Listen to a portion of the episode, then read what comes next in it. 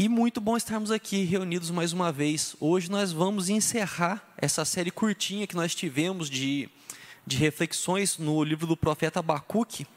São três capítulos, né? Hoje é o terceiro e o último, o último sermão nessa série. E para mim tem sido bênção demais.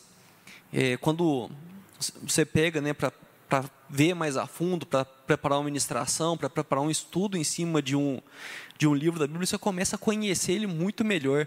E começa a aparecer coisas para você que você não via antes. E eu estou simplesmente encantado para Abacuque. Talvez seja um dos meus profetas preferidos no momento. E o livro, ele traz, ele começa mostrando Judá em declínio.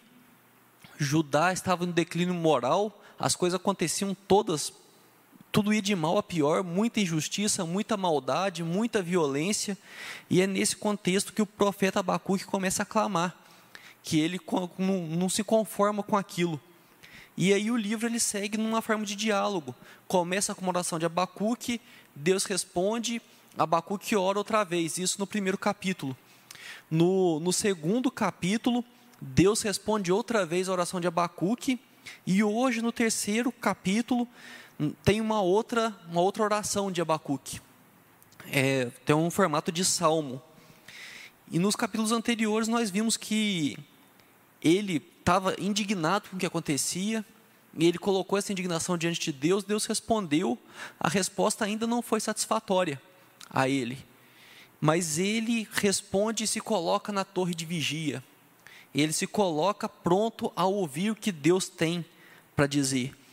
E quando Deus responde, ele traz algumas, trouxe algumas coisas para nós, de estar prontos para proclamar, de viver pela fé e confiar em Deus. A última resposta de Deus a Abacuque traz isso para cada um de nós. E hoje nós vamos ver o terceiro capítulo. E o tema nosso é da, muito relacionado com a primeira música que foi cantada é ainda que a figueira não floresça. Essa frase talvez seja o trecho mais conhecido do livro de Abacuque, que é ele quem diz isso, né? ainda que a figueira não floresça, que ele se alegrará em Deus. E aí vem essa música do, do Fernandinho, que eu gosto bastante dela, e ela traz muita ideia do porquê é que nós fomos criados. Às vezes nós entramos numa crise existencial de não saber por que é que nós existimos, e a resposta curta para isso é que nós existimos para glorificar a Deus e para desfrutar da Sua presença. Essa é nossa nosso propósito na vida, né? nosso propósito no mundo. Nós nascemos para isso. E aí esse capítulo 3 vai mostrar muito essa ideia de que nós fomos criados para glorificar a Deus. Abacuque recebendo a resposta ali de, de Deus, né, que foi dada no capítulo 2, ele faz essa oração que é um salmo muito bonito até. E eu falo salmo por causa do estilo, né? um estilo de, de, de poesia hebraica que, que é um salmo. E aí ele mostra muito a ideia de glorificar a Deus. Ele consegue reconhecer que apesar do que está acontecendo, mesmo com toda a circunstância ali envolvida, ele foi feito para glorificar a Deus. Então convido vocês a abrirem o livro do profeta Abacuque no capítulo 3, para que nós possamos ler conjuntamente, nós possamos ler todo ele.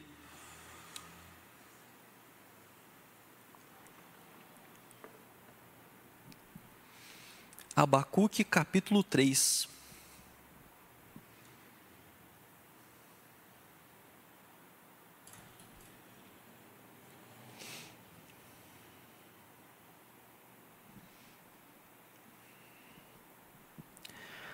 Abacuque capítulo 3.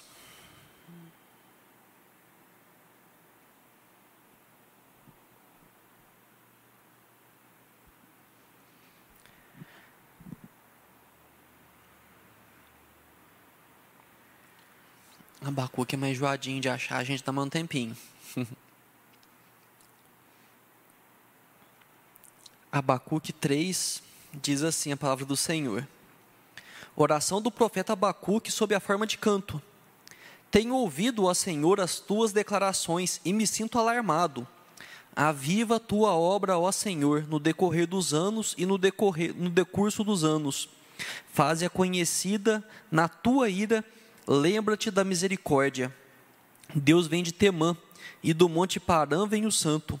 A sua glória cobre os céus, e a terra se enche do seu louvor. O seu resplendor é como a luz, raios brilham da sua mão, e ali está velado o seu poder. Adiante dele vai a peste, e a pestilência segue os seus passos. Ele para e faz tremer a terra, olha e sacode as nações. Esmigalham-se os montes primitivos, os outeiros eternos se abatem, os caminhos de Deus são eternos. Vejo as tendas de Cusã em aflição, os acampamentos da terra de Midian tremem. Acaso é contra os rios, Senhor, que estás irado? É contra os ribeiros a tua ira, ou contra o mar o teu furor, já que andas montado nos teus cavalos, nos teus cavalos de vitória? Tiras a descoberto o teu arco, e farta estás tua aljava de flechas. Tu fendes a terra com rios. Os montes te veem e se contorcem, passam torrentes de água. As profundezas do mar fazem ouvir a sua voz e levantam bem alto as suas mãos. O sol e a lua param nas suas moradas, ao resplandecer a luz das tuas flechas sibilantes, ao fulgor do relâmpago da tua lança. Na tua indignação marchas pela terra, na tua ira calcas, os pés, aos, calcas aos pés as nações. Tu sais para salvamento do teu povo, para salvar o teu ungido, feres o telhado da casa do perverso e lhe descobres de todo o fundamento. Traspassas a cabeça dos guerreiros do inimigo com as suas próprias lanças, os quais, como tempestade, avançam para me destruir. Regozijam-se como se estivessem para devorar o pobre às ocultas marchas com os teus cavalos pelo mar, pelas massas, pela, pela massa de grandes águas. Ouvi-o e o meu íntimo se comoveu, a sua voz tremeram os meus lábios, entrou, entrou a podridão nos meus ossos e os joelhos me vacilaram, pois em silêncio devo esperar o dia da angústia que virá contra o povo que nos acomete. Ainda que a figueira não floresça, nem haja fruto na vide, o produto da oliveira minta, e os campos não produzam mantimentos, as ovelhas sejam arrebatadas do aprisco, e nos currais não haja gado.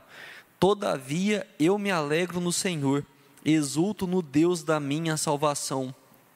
O Senhor Deus é a minha fortaleza e faz os meus pés como os da corça, e me faz andar altaneiramente.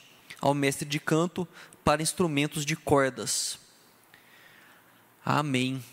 Eu acho muito bonito esse texto da, da quantidade de, de, de, ilustrações que ele traz, né? da quantidade de figuras que ele coloca aí, figuras de linguagem. É um texto muito bonito de como ele enxerga Deus.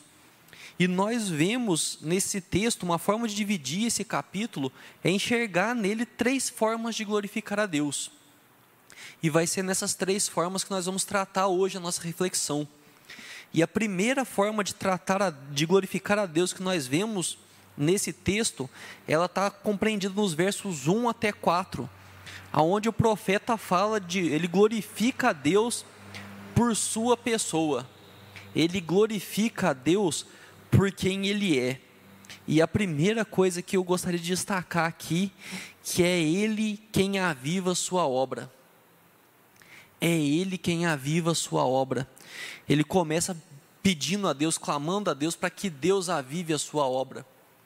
E hoje em dia nós vemos muito, né, nós falamos muito de avivamento, e nós sempre buscamos um avivamento, porque nós em igreja, nós sempre queremos uma igreja que seja uma igreja vibrante, uma igreja que faça a diferença onde ela está, uma igreja que, que, que pessoas se sintam contagiadas né, por, pelo, pela vibração da igreja ali, que pessoas falam assim: nossa, esse é um bom lugar para se estar.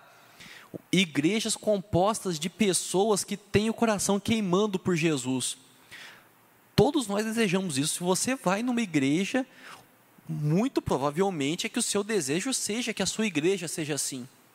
Que a sua igreja seja uma igreja preocupada com a comunidade que ela está inserida, que ela consiga olhar com compaixão para as pessoas, que ela consiga amar uns aos outros dentro da igreja e fora dela, levar a palavra de salvação a outras pessoas. É o que nós esperamos de igreja. Ninguém gosta de falar assim, não, eu quero entrar numa igreja que fica só a gente ali e não entra mais ninguém e é nós tá bom e pronto, acabou. Não é o desejo genuíno de alguma pessoa, porque toda pessoa que está sentada num banco de uma igreja, ela certamente conhece pelo menos mais uma pessoa que ela gostaria que estivesse sentada com ela. Toda pessoa que está, que rende o seu coração a Cristo, ela muito certamente conhece pelo menos mais uma pessoa que ela gostaria que rendesse seu coração a Cristo. E eu estou sendo bem econômico falando de uma pessoa, porque normalmente se fala de, de orar por conversão, já vem aquela lista de nomes na nossa cabeça. Que são várias pessoas, algumas que nós amamos, outras que a gente ora para conversão para ver se Deus dá jeito, porque ninguém aguenta a pessoa, quem sabe a pessoa convertendo, ela melhora um pouco, mas nós queremos pessoas rendidas a Cristo. Nós queremos pessoas que entreguem seu coração a Cristo. Mas quando se fala em avivamento, às vezes se entra numa ideia de criar uma formulazinha. Ah, não, porque para a igreja avivar a gente tem que fazer isso. Para a igreja avivar, tem que pegar o louvor, tem que parar de tocar desse jeito, tocar desse jeito. Para a igreja avivar, tem que trocar a cor da parede de tal cor para tal outra cor. Para a igreja avivar, tem que mudar a liturgia para ser de um jeito para ser de outro jeito. Para a igreja avivar, tem que parar de usar a versão da Bíblia tal para usar a tradução tal. Para a igreja avivar, tem que fazer. Só que o texto mostra que quem aviva a obra é o próprio Deus. E aqui ele é glorificado por isso, porque é ele quem aviva a sua obra. Porque às vezes nós gostamos de tomar as coisas nas nossas mãos mas nós esquecemos o desastre que seria isso. Se nós pensarmos numa igreja de ser avivada através da ação de pessoas, imagina o problema de vaidade que isso geraria. Porque aí fala assim, não, porque o, o cara ali, ele é o grande avivador. E aí o que, que acontece? Com isso a vaidade vem. Por isso que nós aqui glorifica a Deus por ser Ele quem aviva a sua obra nós podemos buscar um avivamento, mas nós buscamos avivamentos de joelho no chão. Um avivamento vem com muito mais facilidade através de reuniões de oração do que através de eventos. Que a igreja pode produzir um mega evento. E aquilo vai ser um negócio muito bom, vai ser um tempo muito bom, mas vai passar alguns dias e aquilo vai passar. Agora, pessoas comprometidas com oração são quem vai são as pessoas que vão trazer o verdadeiro avivamento para a igreja, porque a oração vai estar dirigida a quem pode avivar a igreja, a quem pode realmente avivar a obra da igreja.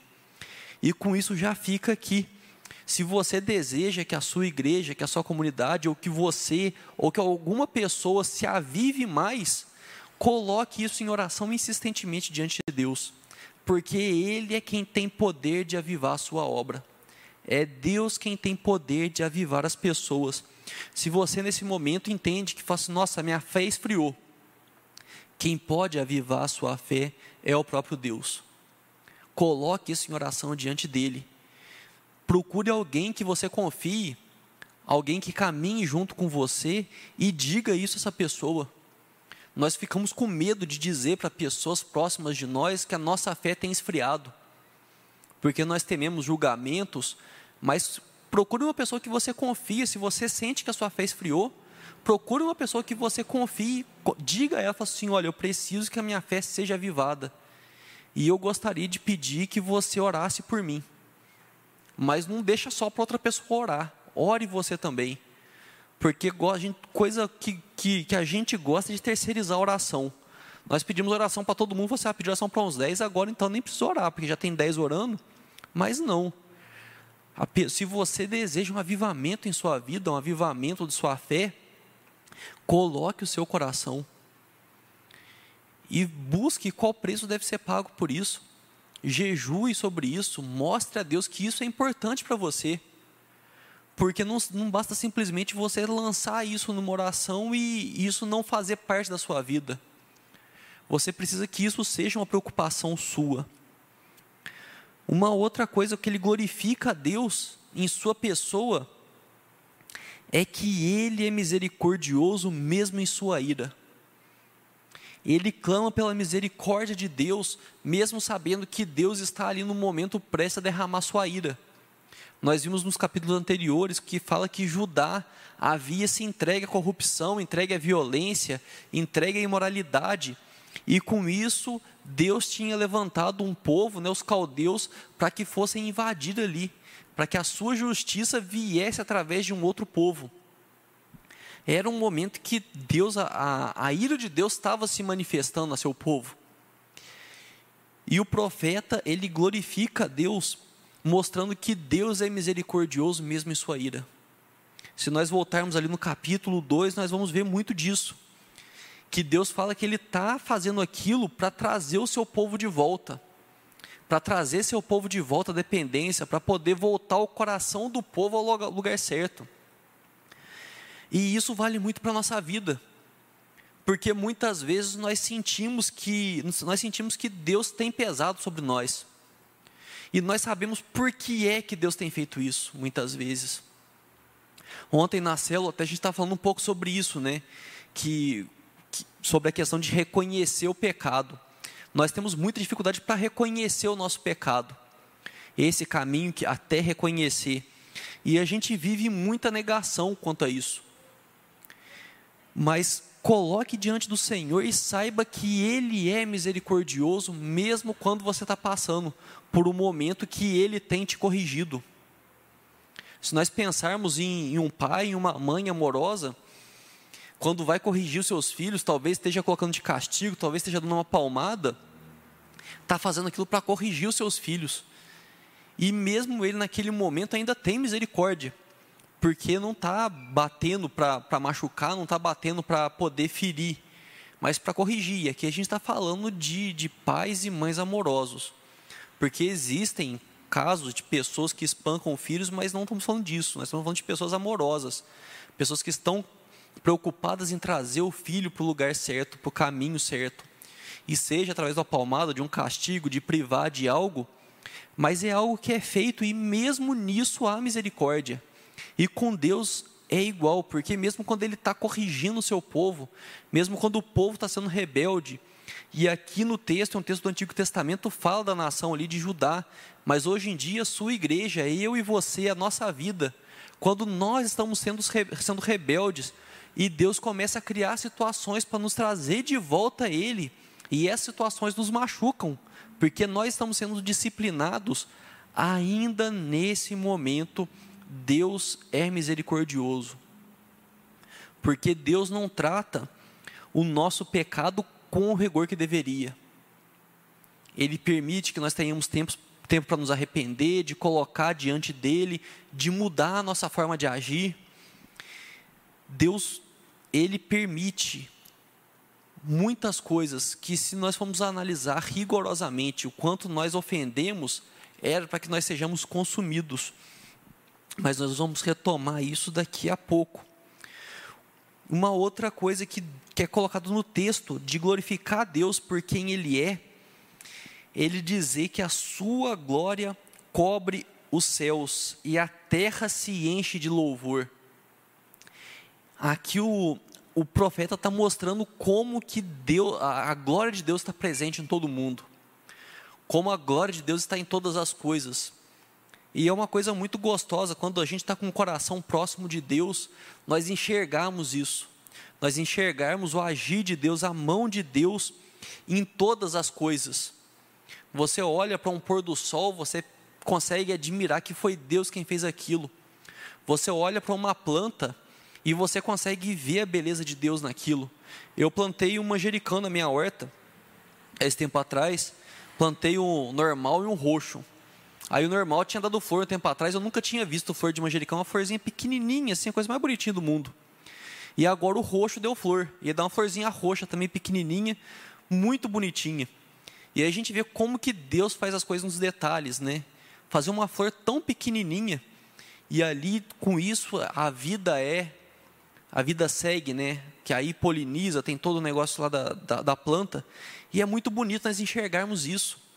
Nós enxergarmos como que a sua glória cobre os céus e a terra se enche de louvor. Nós conseguimos ver a criação louvando a Deus. E quando nós falamos disso, uma outra, uma outra coisa que é levantada aqui pelo profeta, de glorificar a Deus por quem Ele é, ele fala que raios brilham de Suas mãos. Que raios brilham de Suas mãos.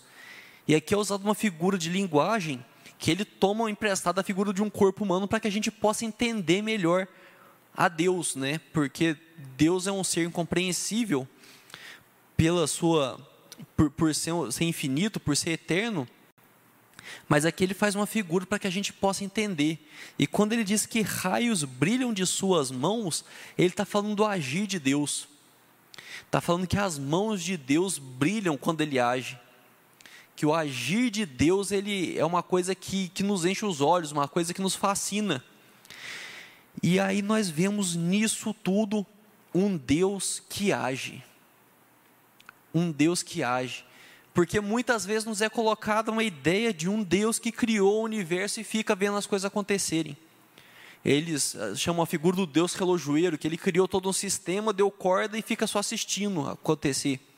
Mas não é é um Deus que age na história.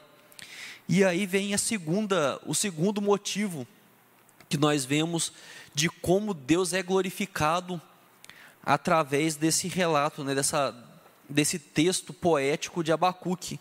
E fala que Deus, ele é glorificado por seus atos na criação, que é o trecho que vai do verso 5 até o 15. E nós vemos duas grandes coisas nesse, nesse contexto de como Deus é glorificado nos seus atos de criação. Primeiro, da sua soberania, que Deus é soberano. Ele começa logo no, no começo desse trecho, ele fala da peste e da pestilência.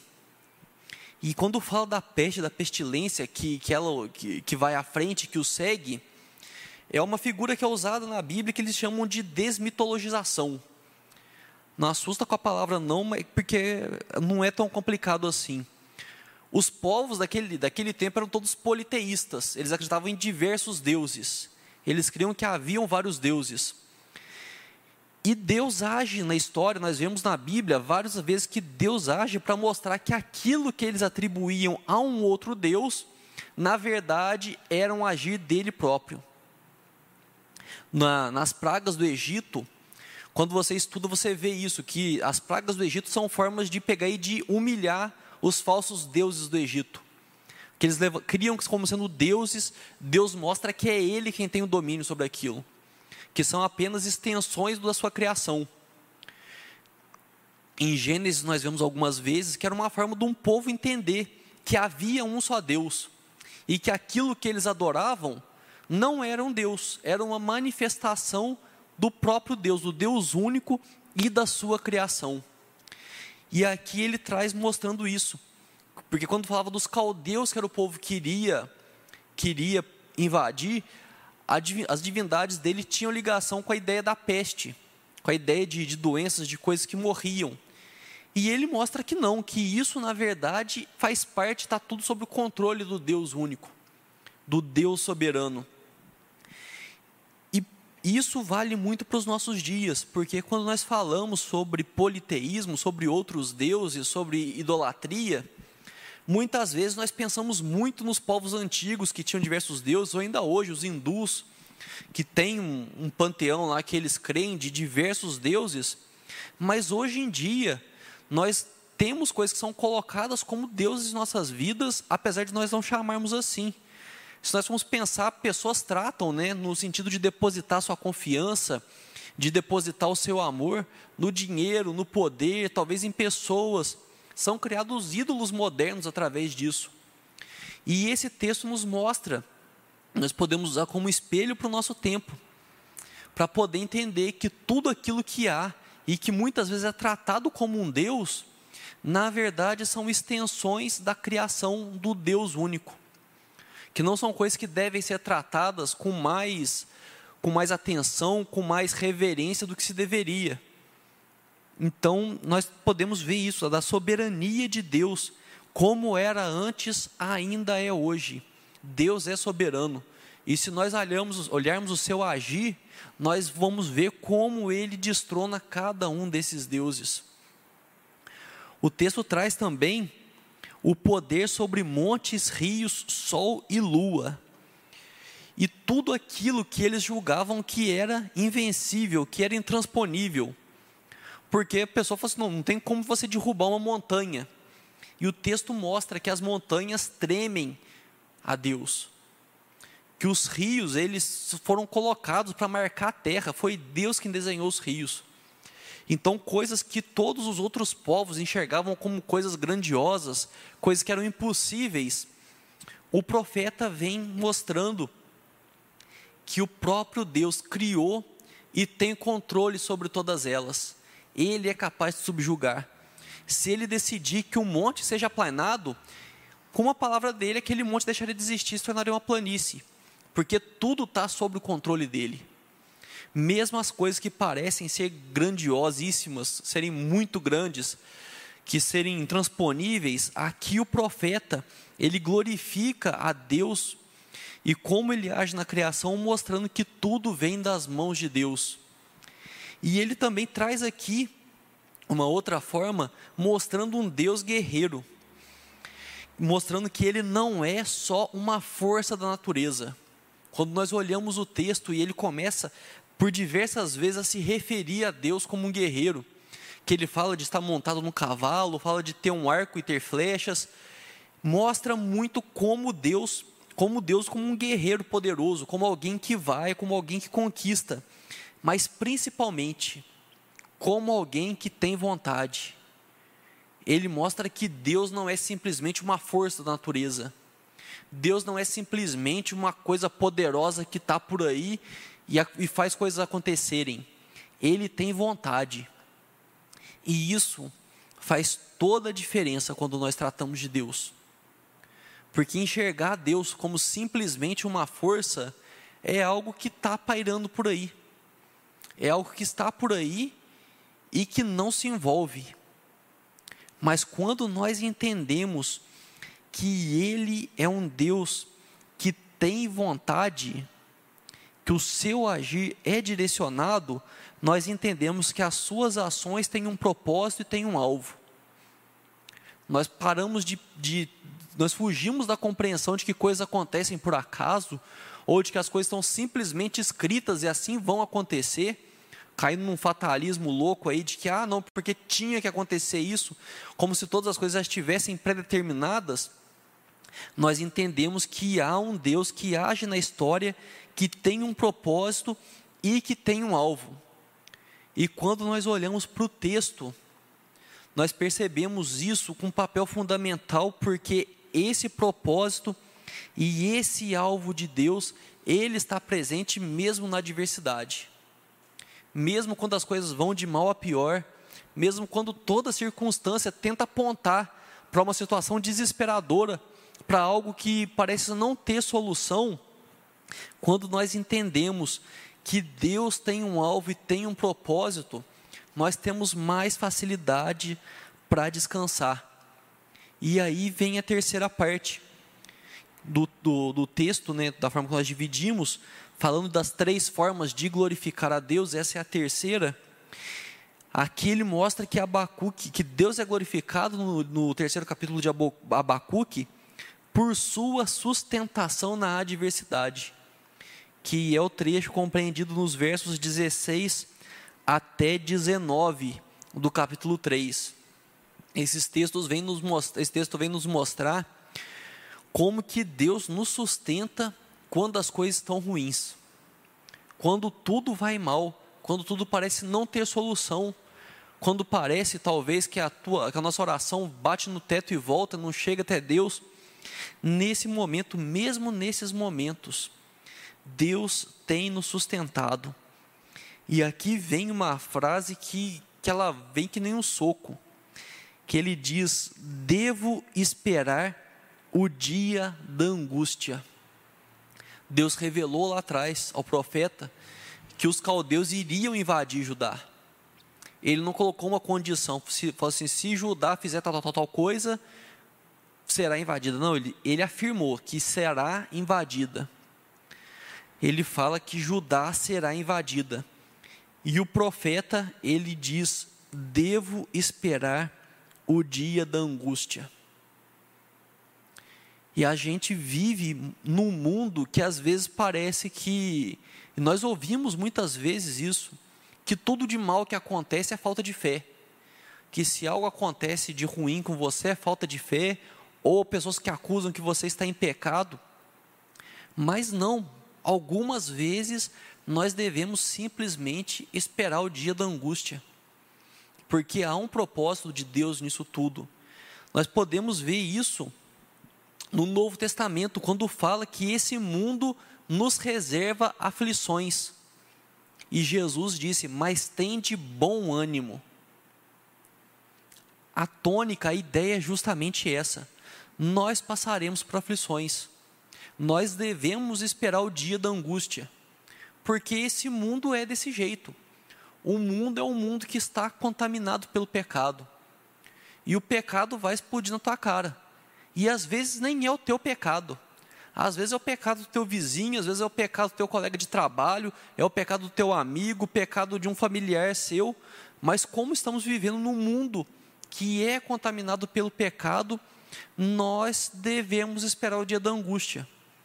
Porque nesse mundo passaremos por aflições. Nós não podemos ser ingênuos e esperar o céu aqui na terra porque o céu está prometido para depois. Mas nós devemos ter bom ânimo, porque a promessa de que Cristo venceu o mundo. Nós podemos enfrentar o dia da angústia, esperar o dia da angústia, sabendo que a angústia virá, mas junto conosco está aquele que venceu o mundo. Nós não precisamos esperar o dia da angústia e enfrentar a angústia sozinhos. Mas nós podemos enfrentar a angústia junto daquele que está conosco, que está caminhando com cada um de nós, que nos diz: tende bom ânimo. Por isso nós podemos, como diz o profeta, esperar o dia da angústia. Não porque como eu disse antes, por uma questão fatalista, está escrito. Nós devemos esperar, porque é assim que esse mundo funciona. O mundo caído é assim. Nós precisamos esperar, porque virão dias ruins. Mas sempre esperar esses dias, junto com aquele que nos diz: tenha bom ânimo, porque vai passar. Essas coisas vão passar. E aí o profeta segue dizendo que, ainda que a figueira não floresça, nem haja fruto na vide, o produto da oliveira minta e os campos não produzam mantimento. As ovelhas sejam arrebatadas do aprisco e nos currais não haja gado. Todavia, eu me alegro no Senhor, exulto no Deus da minha salvação. Esse texto é muito forte quando nós pensamos no contexto da época. Aqui está falando de um contexto de fome, de falta de alimento, porque era um, um, uma sociedade muito rural. As pessoas comiam o que elas plantavam, elas se alimentavam dos animais que elas criavam. Não era você pegar, receber o salário no fim do mês e ir no supermercado e comprar as coisas. Hoje em dia, com, com o preço das coisas subindo, a gente já fica meio preocupado, como é que vão ser, como é que vai ser. Agora pensa na situação do profeta, que vivia um povo que vivia, que crescia no campo e dos animais que, que eram criados ali. E ele traz aqui dizendo que não haveria nada disso. Uma situação de fome, uma situação de miséria. Pensando aí no ataque iminente que viria dos caldeus.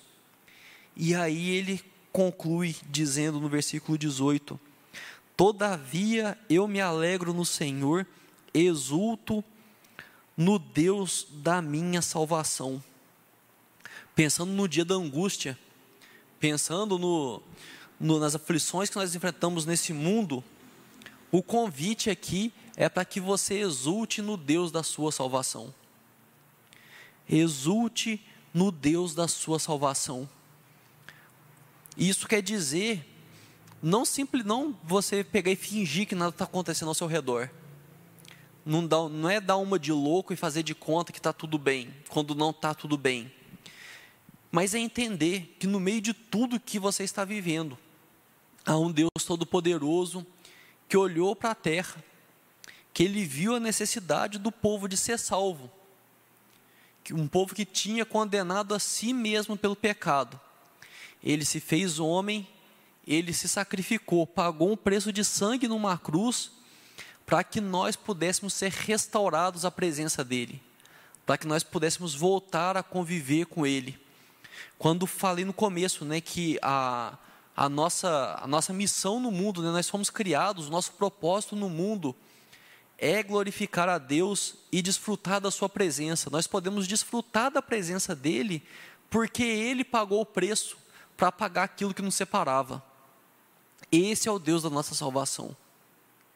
Esse é o Deus que pagou um preço que nós não poderíamos pagar para que nós fôssemos reunidos a Ele, porque nós tínhamos feito coisas que nos afastaram dele, antes de mais nada. E aí volta lá atrás, quando nós falamos que de ter bom ânimo, porque Cristo venceu o mundo, Ele venceu o mundo, as adversidades estão por vir, como foi listado aqui, a adversidade de um cenário de fome, de um cenário de miséria, nós podemos olhar nos olhos desse dia da angústia, como é falado, e exultar em Deus, porque Ele é o Deus da nossa salvação. Porque todas as coisas que podem acontecer, Deus pode contar todas elas. E se for a vontade dEle, que nós passemos por todas as coisas, que nós enfrentemos todas as coisas, a gente deve olhar de novo para o texto. Ele não está falando aqui que ele vai livrar da invasão dos caldeus. Quando ele fala, o profeta diz que ele deve esperar o dia da angústia, é a ideia de saber que virá algo ruim sobre a vida. Não é ser, ser ingênuo e ficar pensando que Deus vai livrar de todas as coisas, porque, infelizmente, no mundo nós passaremos por aflições. A chave aqui do, do texto é entender isso, que nós passaremos por aflições. Nós enfrentaremos dificuldades, nós enfrentaremos medos, obstáculos, enfrentaremos pessoas que são desonestas, enfrentaremos situações que são injustas, mas nós podemos enfrentar cada uma delas tendo bom ânimo, porque Deus está conosco. Porque Ele está conosco. Aquilo que nós vimos lá atrás, Ele é soberano mesmo no momento da ira, a misericórdia dele continua. Ele é misericordioso mesmo durante os, o, o período de ira. Nós podemos confiar em Deus, nós podemos descansar em Deus. E aí ele encerra dizendo: O Senhor Deus é a minha fortaleza e faz os meus pés como os da corça e me faz andar altaneiramente. Eu fiquei até constrangido lendo esse texto, porque imaginando Abacuque ali na iminência de ter o país invadido, o país devastado por uma nação, e ele fala: O Senhor Deus é minha fortaleza e faz os meus pés como os da corça e me faz andar altaneiramente. Quantas vezes, quando nós passamos por uma situação de dificuldade, nós queremos ficar numa posição de coitadinho? de nossa, ah, como eu sofro. E eu não estou falando que, que a gente não sofra, não estou querendo menosprezar o sofrimento de ninguém, mas eu quero mostrar como esse texto nos confronta a saber que a gente tem um Deus que é a fortaleza, como nós podemos agir como Abacuque agiu, podemos nos portar como Abacuque portou, de dizer que ele faz os meus pés como os da corça e me faz andar altaneiramente de enfrentar a situação e a gente vai sofrer, não é querer tomar uma anestesia e, e fazer de conta que não está acontecendo nada, mas enfrentar a situação sabendo que Deus está no controle. Enfrentar a situação, o dia da angústia, sabendo que Deus tem visto tudo aquilo que nós temos passado. Nós vimos anteriormente sobre colocar diante do Senhor em oração aquilo que nos angustia, aquilo que nos incomoda, mas está aberto a ouvir a resposta dele. E quando nós ouvimos a resposta dele, fica mais fácil de confiar em Deus. Confiar, como coloca aqui, Confiar em Deus para socorrer, dizer que o Senhor Deus é a minha fortaleza. Não dizer que o Senhor Deus é a minha fortaleza, falar assim, ah, mas Deus sabe o que faz, né? Como quem diz que Deus não sabe o que faz. Porque às vezes nós dizemos que Deus sabe o que faz num tom que está querendo dizer que Deus parece que não sabe o que está fazendo. Nós ficamos tão atordoados pela situação que a nossa declaração de Deus sabe o que faz parece muito mais uma situação de quem está desagradado com isso do que de alguém que confia em Deus. Porque nós muitas vezes fazemos isso. Nós dizemos que Deus sabe o que faz, mas assim, como quem dissesse, né? Deus sabe o que faz, mas eu faria melhor. E olha que coisa grave de se fazer. Lógico, nós não falamos isso com, com, com, essas palavras, né? Mas a nossa, a nossa conduta, o nosso, o nosso jeito de agir, muitas vezes vai apontar para isso. Então, confie em Deus, mas confie com todo o seu ser. Como, como vou, para, vou, vou citar outra vez aqui o texto. Diga: O Senhor Deus é a minha fortaleza. Mas dizendo com fé sabendo que Deus é a sua fortaleza, que o dia da angústia virá, nós vamos passar por aflições, mas o que? Tem de bom ânimo. Tem de bom ânimo, porque quem está conosco é aquele que venceu o mundo, aquele que derrotou a morte, aquele que é poderoso para fazer, aquele que é amoroso e misericordioso, mesmo no meio do sofrimento. Esse é o nosso Deus. Esse é o nosso Deus. Então, nós concluímos, concluímos dizendo principalmente: coloque os seus medos diante de Deus. Porque nós sentimos medo, o medo faz parte da vida, nós vivemos num mundo de muitas incertezas. Então, abra o seu coração a Deus, coloque seus medos diante dele, coloque sua indignação até diante de Deus. Quando você vê injustiça acontecendo, quando tem alguma coisa que você não consegue entender, você fala assim, nossa, parece que tal pessoa é tão boa, mas só se dá mal, e o outro é tão ruim, só se dá bem, por que Deus? Por quê? Colocar as nossas dúvidas diante de Deus não é pecado, mas faça isso, como nós já vimos outra vez, com o coração disposto a ouvir com o coração aberto a receber a resposta de Deus. Porque Deus responde às nossas orações. Deus responde às nossas orações. Então ouça a resposta de Deus. E em tudo, em tudo glorifique a Deus. Toda a sua vida, todas as coisas que acontecerem, as suas palavras, busque sempre glorificar a Deus. E aqui eu retomo a divisão que foi proposta. Glorifique a Deus por quem Ele é primeiramente glorifique a Deus por quem Ele é, pelas suas características, pelos seus atributos, porque Ele é justo, porque Ele é misericordioso, porque Ele é bondoso, porque Ele é amoroso, porque Ele é poderoso. Glorifique a Deus por quem Ele é. Glorifique a Deus também por tudo que Ele fez. Pense aí na sua história. Tantas vezes que Deus agiu em sua vida, Pensa na história do mundo, na história do universo, da criação de Deus, como ele agiu nas coisas e glorifique a Deus em, por tudo o que ele fez. E glorifique a Deus por como ele age em sua vida, por mais que você não entenda. Porque tem vezes que nós não conseguimos entender nada que está acontecendo na nossa vida. Tem vezes que nós olhamos para o lado, como o profeta Abacuque fez ainda que a figueira não floresça, que não haja fruto na vide, que não sei o que, que não sei o que, ainda que tudo esteja ruim, ainda que as coisas vão de mal a pior, glorifique a Deus por como Ele age em sua vida. E se você não entende, volta no começo e pergunta a Ele. Esteja com o coração aberto e aguarde a resposta dele.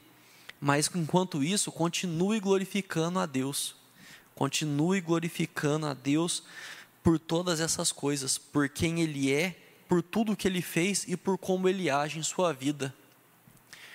Vamos orar? Senhor Deus e Pai, nós te agradecemos, Senhor Deus. Nós te agradecemos porque o Senhor é, é misericordioso, o Senhor é bondoso, Pai. Nós te louvamos por todos os seus atributos, Pai.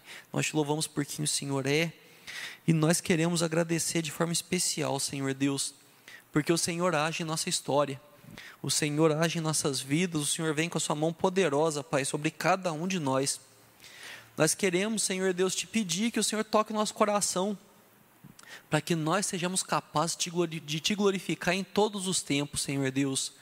Como nós cantamos no início, como nós lemos aqui no texto bíblico, ainda que a figueira não floresça, Senhor Deus, ainda que as coisas não deem certo em nossas vidas como nós esperamos, nós queremos te glorificar, ó Pai.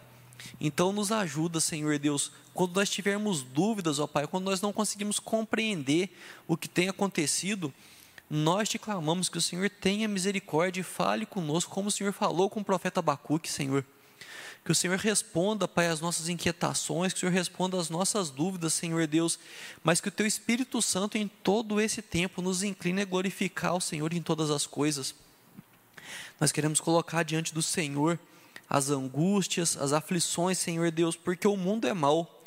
O mundo é muito mau, Senhor Deus. Nós enfrentamos injustiças o tempo todo mas nós colocamos nas Suas mãos, Senhor, para que o Senhor esteja agindo, para que o Senhor esteja mudando as situações, ó Pai. Nós cremos que o Senhor tem coisas boas para os seus filhos, Senhor Deus. Então que esse momento que esse momento de angústia, Senhor Deus, o dia da angústia, como diz o profeta, que ele passe logo, Senhor Deus. Não prolongue, Pai. Não prolongue por tempo demasiado a tua disciplina, Senhor se a gente enfrenta alguma situação, Senhor Deus, que é decorrente de alguma coisa nossa, Pai, de algum pecado nosso, nos dá sabedoria através do Teu Espírito Santo e coragem para arrepender e mudar os nossos caminhos, Senhor. Esteja agindo, Pai, da nossa história, esteja, Pai, livrando de todo mal, esteja mostrando, Senhor Deus, a Sua vontade para cada um de nós e nos ajuda, Senhor, a todos os dias glorificar o Teu santo nome nós oramos, Senhor Deus, no nome de Jesus, ó Pai. Amém.